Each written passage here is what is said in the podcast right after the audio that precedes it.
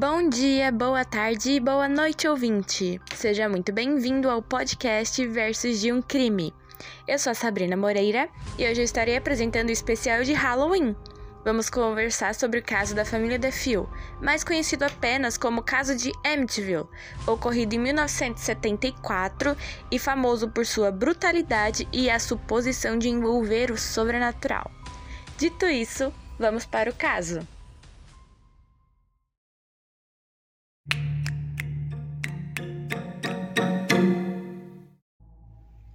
Caso de Amityville é considerado o mais famoso envolvendo casas mal assombradas no mundo, possuindo diversos filmes, livros e documentários, além das várias reportagens né, sobre todos os ocorridos dentro da casa. Entretanto, acima de qualquer suposta manifestação de assombração, o caso de Amityville é principalmente sobre um massacre de uma família, e é nisso que nós vamos focar. Mas é claro, né, gente, que por ser Halloween, a gente vai sim mencionar a parte mal assombrada da história. Pode ficar tranquilo que isso vai chegar.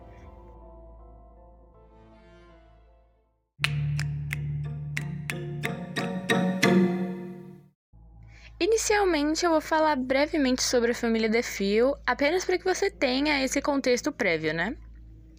A família DeFeo era uma família rica, composta por sete integrantes, sendo eles o patriarca Ronald DeFeo, a matriarca Louise DeFeo e seus filhos Ronald Joseph DeFeo, o mais velho e primogênito, né, de 23 anos, que é o ponto principal de todo o caso, a Dawn de 18 anos, Alison DeFeo, de 13, Mark DeFeo, de 12 e John Matthew, de 8 anos.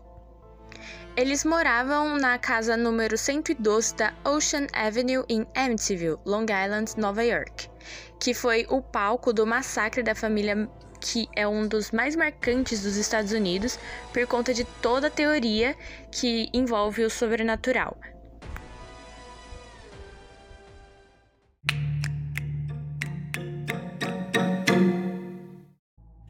Desde quando era muito novo, Ronald Jr., apelidado de Bunch ou Ron, sofreu divergentes abusos por parte de seu pai.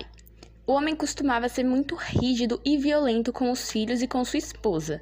E como o Ronald era o filho mais velho, ele teve a infelicidade de passar por toda a violência de uma forma muito mais intensa do que os irmãos dele, o que acarretou na sua juventude problemática e o desenvolvimento de problemas de personalidade. Depois de realmente constatar que o filho desenvolveu os transtornos psicológicos, para conseguir lidar com o transtorno do filho, os pais do Bunch tentaram compensá-lo com bens materiais, como presentes, por exemplo, ou até mesmo dinheiro, chegando ao ponto de presentear o menino com uma lancha em seu aniversário de 14 anos. Sendo bem sincera com vocês, eu odeio ver casos onde os pais costumam compensar sua ausência e negligência com bens materiais. Se você procurar estudar sobre as consequências psicológicas que esse ato traz, acaba vendo que era até mesmo um pouco esperado o que aconteceu no futuro, né? Porque quando você substitui a sua presença com presentes, ao longo do tempo a criança pode acabar associando os pais somente como provedores de algum material não tendo maiores sentimentos além desse, já que nunca foram desenvolvidos. Além de toda a parte prejudicial pela agressão no psicológico do menino, né, que foi comprovado no caso do Ron Diamantes. Mas vamos voltar para os detalhes do caso. Foi só um adentro que eu queria falar que é, que eu acho importante comentar, né? O Ron, ele realmente se acostumou a receber dinheiro dos pais. E quando ele não ganhava o que ele queria, ele pegou o hábito de roubar os próprios pais. É como eu disse, ele fez essa associação, né? Que os pais dele eram apenas uns, os, provedor, os provedores de bens materiais. Além de também ver o, o próprio pai como uma possível ameaça, já que ele era muito agressivo com ele. Quando ele tinha 17 anos, o Ron ele foi expulso da sua escola após repetidos episódios de agressão terem acontecido e também ele ter sido flagrado usando drogas no ambiente escolar, sendo inclusive usuário de LSD e heroína. Gente, como ninguém esperou que aquilo, toda aquela tragédia fosse acontecer? Eu, eu sempre me questiono, sabe? Como ninguém esperou? Porque teve sinal. Teve sinal. Antes de tudo realmente acontecer, o Ronald já tinha demonstrado muitas vezes que tinha esse lado mais agressivo e ligeiramente psicótico. No entanto, o ocorrido mais marcante da violência dele foi em uma das frequentes brigas que ele tinha com o pai dentro de casa. Ele pegou uma espingarda e apontou para o rosto do pai e verdadeiramente tentou atirar dele. Só que a arma não tinha munição e por isso nada aconteceu. Mas ele realmente tentou. Se tivesse munição, ele tinha matado o próprio pai. Ali naquela hora.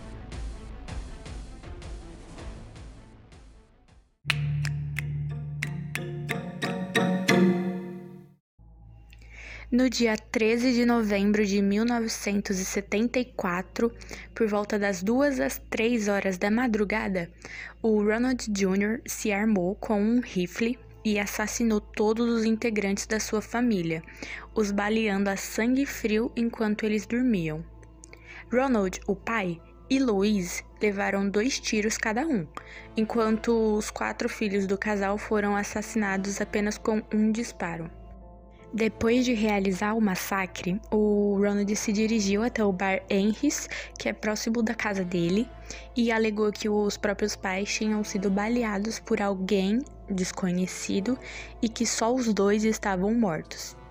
Sendo assim, o bartender ele ligou para a polícia e o Ronald voltou para casa junto com um grupo de pessoas que estavam ali no bar, que acompanharam ele até o lugar apenas para permanecer ali na frente enquanto esperavam pela polícia. Não demorou muito para a polícia chegar no local e quando eles chegaram e entraram na casa, eles se depararam não só com a morte dos pais do Ronald, mas também com todos os irmãos mais novos dele também falecidos. Todos os integrantes da família estavam de bruços em suas camas, aparentemente dormindo quando todo o crime aconteceu. Vendo toda aquela cena, o Bunch ele foi levado pela polícia para a delegacia, não só para para prestar o depoimento dele, né? Mas também para sua própria proteção, já que até o momento todos pensavam que o crime tinha sido cometido por alguém de fora que poderia querer matar o Ronald em seguida.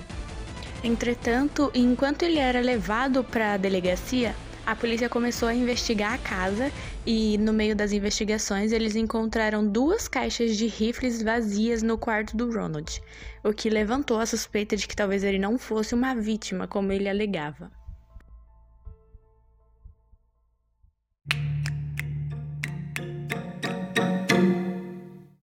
Durante o interrogatório, o Ronald mudava sua versão dos fatos diversas vezes, apresentando várias inconsistências a todo momento, mas inicialmente insistindo em alegar que ele não tinha envolvimento com a morte dos familiares e que o caso devia ter algum envolvimento com a máfia.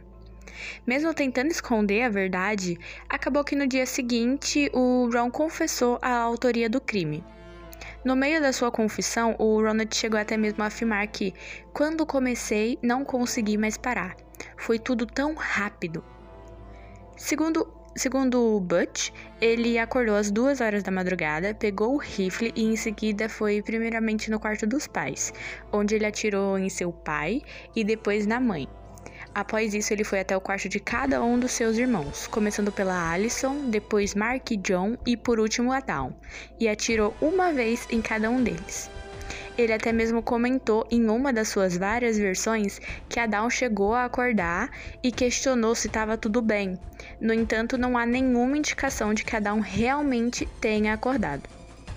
Após o assassinato da família, ele tomou um banho, livrou-se das roupas ensanguentadas e a jogou em uma vala e a arma do crime, que foi descartada na baía de Amityville, e fingiu que não tinha nenhum envolvimento com o acontecimento.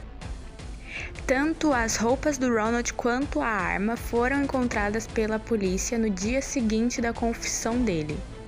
Segundo a autópsia, realmente o Sr. Ronald foi o primeiro a morrer, ainda dormindo, em seguida da Louise, que levou dois tiros no peito. A Alison, o Mark e a Dawn morreram na hora. No entanto, o irmão mais novo, o John, ele agonizou por alguns segundos antes de vir a óbito. A gente é tão triste imaginar esse tipo de coisa, né? Imagina um menino, ele só tinha oito anos, cara. É muito injusto, muito injusto.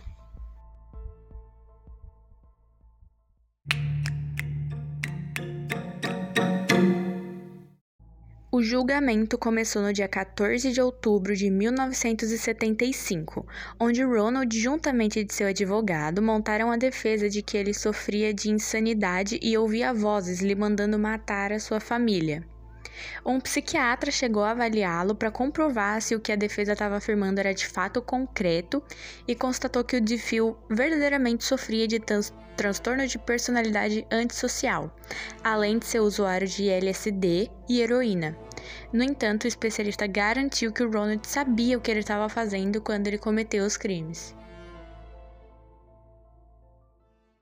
O juiz responsável pelo caso, Thomas Stark, chegou até mesmo a afirmar em dado momento, após uma das versões polêmicas que o Ronald deu culpando a sua irmã, que o testemunho do acusado de que ele não atirou e matou os membros de sua família é improvável e não merece crença.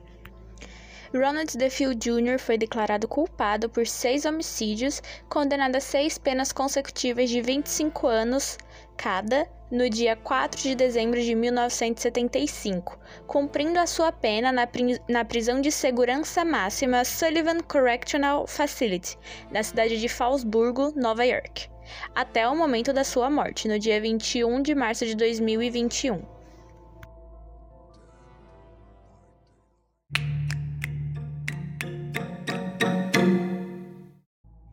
Das várias versões que o Ron contou para a polícia, o Ronald atribuiu uma grande parcela de culpa para sua irmã, a Dawn. Segundo ele, ela também sofria de violência na, nas mãos do pai e, assim como ele, né, ela tinha muita raiva daquele homem. Mas que o estopim foi quando o Sr. Ronald não tinha deixado que ela viajasse para se encontrar com um namorado. Então ela decidiu que ia cometer o crime. Ronald relatou que na véspera do crime, os dois irmãos estavam bebendo e usando drogas com outros dois amigos, quando a ideia de realizar o assassinato surgiu. Comentando ainda que esses dois amigos que estavam com eles naquele momento também concordaram em participar do massacre. Enquanto um ficava de guarda, os dois irmãos e o segundo colega mataram o Ronald e a Louise finaliza que nesse suposto plano com a irmã, seus irmãos não seriam machucados ou algo do tipo. Mas durante a ação, o colega que estava com os dois dentro da casa decidiu fugir, e enquanto Ronald ia atrás dele, a Dal decidiu matar os irmãos para eliminar qualquer testemunha. Assim que ele retornou para casa e viu o que aconteceu, ele discutiu com a irmã e os dois brigaram pela arma. E meio nessa briga, sua irmã desmaiou e ele a colocou na cama e em seguida matou a garota. Obviamente, a afirmação do Bunt foi contestada pelos especialistas, que apresentaram evidências de que as vítimas não tinham nenhum sinal de luta. Entretanto, as pólvoras na roupa da Dawn podiam demonstrar sim que ela tinha utilizado o rifle. Mas a polícia escolheu né, por não seguir com as investigações do possível envolvimento da jovem. Um pequeno adentro que eu queria fazer aqui, honestamente eu não sei se a irmã dele realmente participou ou não, afinal ela foi a última a morrer e tinha indícios de pólvora, né, nas roupas dela. Mas eu duvido muito que, mesmo que ela tenha participado, a história tenha sido essa. E honestamente eu também gostaria que a polícia tivesse investigado, sabe? Apenas para desencargo da consciência, não sei. Ou só por curiosidade, eu gostaria de saber esse, essa versão já que tem uma prova ou outra, mesmo que seja circunstancial.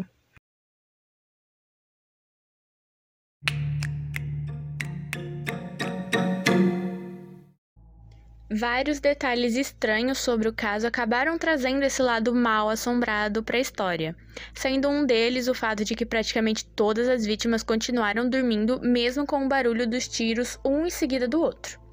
Não foi encontrado nenhum sedativo no organismo das vítimas para justificar esse sono profundo e nem mesmo um sinal de luta, o que atraiu ainda mais a atenção, já que realmente demonstrava que ninguém acordou. Fazendo até mesmo ser considerado que o Ron não agiu sozinho, mas essa hipótese foi descartada.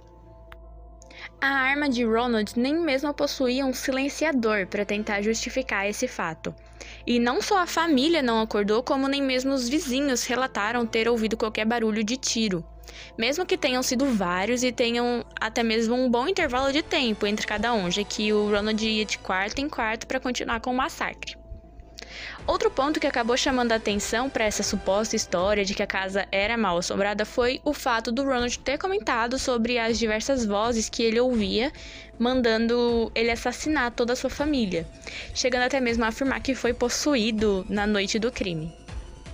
Mas o que realmente fez essa teoria de assombração na casa se concretizar foi a história da família Lutz, composta por George e Kate Lutz, e os três filhos de Kate de um casamento anterior: Daniel, de 8 anos, Christopher, de 7 e Melissa, de 5, que compraram a residência um ano após todo o ocorrido por um preço muito abaixo do que o local realmente valia, por conta de todo o crime, e relataram que durante o tempo que moraram naquela casa, eles sofreram diversos ocorridos sobrenaturais.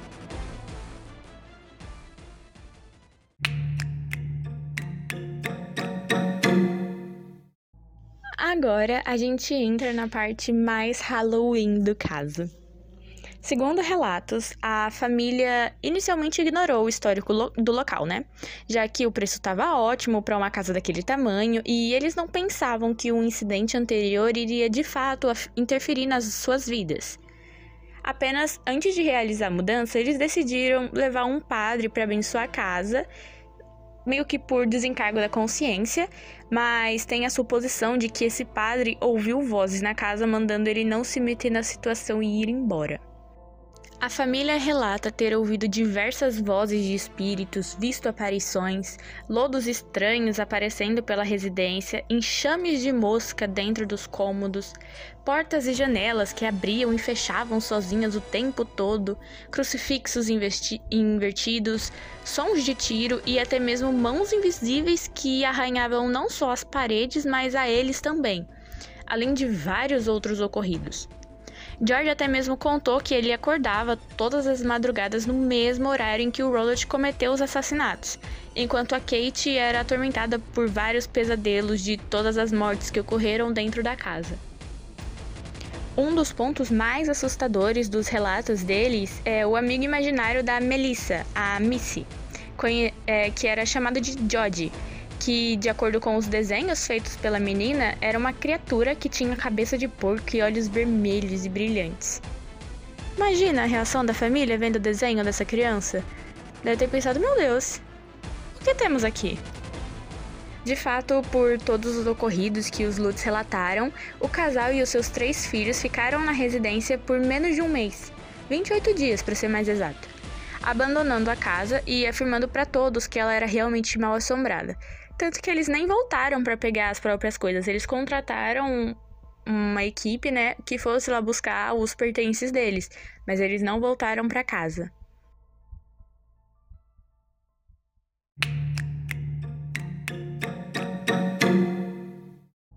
Depois de terem abandonado a casa, o casal dos Lutz chamou o escritor Jay Anson para relatar absolutamente todas as experiências paranormais dentro do lugar.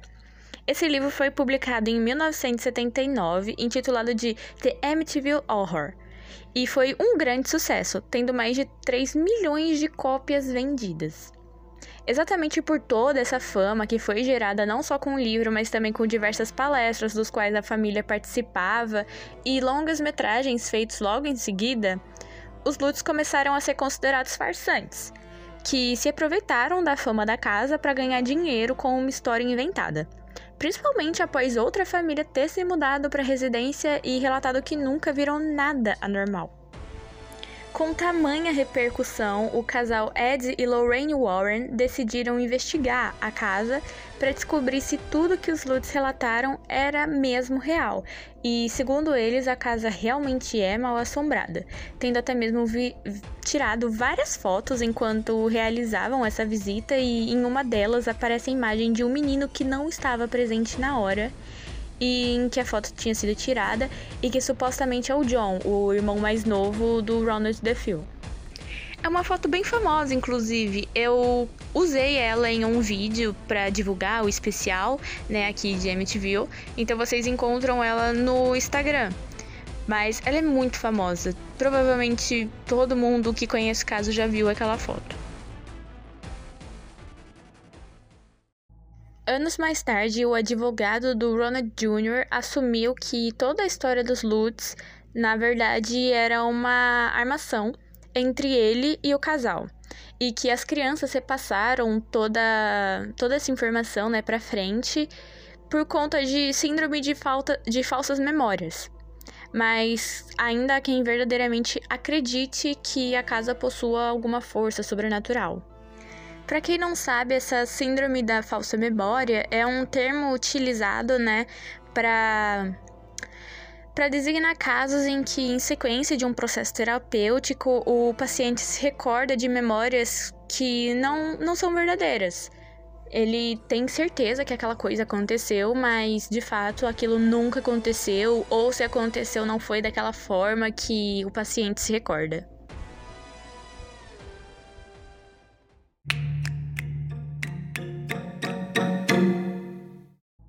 Mas é isso, gente. Esse foi nosso especial de Halloween. Eu espero que vocês tenham gostado desse caso de Amityville. Eu realmente tentei focar bem mais na parte dos Feel do que dos Lutz, porque mesmo sendo Halloween, querendo ou não, nosso podcast é sobre crime, então eu foquei mais na parte do crime mas sem perder o lado mal assombrado, né? Então a gente tinha que comentar sobre os Lutz também. Como em todo final de caso, eu vou deixar aqui algumas recomendações para quem tem interesse em saber mais sobre o caso. E olha, o que mais tem sobre Amityville é recomendação, viu? Primeiramente, os filmes Terror em Amityville, de 1979, que inclusive tem várias continuações, sendo em torno de oito filmes no total, o segundo, no caso, é Amityville 2, A Possessão, de 1982. Aí tem o Amityville 3, O Demônio, de 83, tá? É, Amityville 4, A Fuga do Mal, de 1989. Amityville 5, A Maldição de Amityville, de 1990. Amityville 6, Uma Questão de Hora, de 1992. Amityville 7, A Nova Geração, de 1993 e o MTV 8, A Casa Maldita, de 1996. Sim, gente, é muito filme. É muito filme. Outro filme é Horror em MTV de 2005, que inclusive foi usado algumas cenas para divulgação desse especial e conta com o ator Ryan Reynolds no elenco. Provavelmente é um dos mais famosos que tem né, sobre MTV. Inclusive eu recomendo bastante. Tem bastante crítica, mas eu particularmente gosto muito desse filme. Outros dois é MTV O Despertar, de 2017, com a Bella Thorne, e Os Assassinatos de Amityville, de 2018. Esse último sendo, inclusive, apenas sobre os The Phil. Em questão de livro, há o mais óbvio, que foi o The Amityville Horror, do Jay Anson, mas também a menção do caso no livro do Ed e da Lorraine Warren, Lugar Sombrio. De fonte para criar esse roteiro, eu utilizei o site da Dark Side, Segredos do Mundo, Mega Curioso, Folha do Estado, Aventuras na História e o canal da Jaqueline Guerreiro.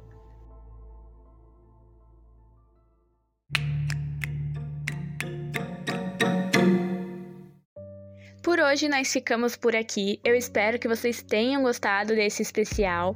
Sigam o podcast no Instagram, pois lá eu sempre vou avisar sobre os próximos temas, além de também a gente ter uma interação, né? E até mesmo, às vezes eu peço para vocês escolherem o próximo caso que a gente vai comentar aqui no podcast. O arroba do Instagram é podcast versus of a crime, tá bom? Também tem o blog que eu escrevo, onde eu coloco as matérias não só sobre os casos, mas também notícias e outras temáticas. O blog se chama The Enomon Blog e o link se encontra na bio do Instagram, para facilitar. Muito obrigada por terem ouvido até aqui. Nós nos vemos na próxima sexta às 8. Até mais!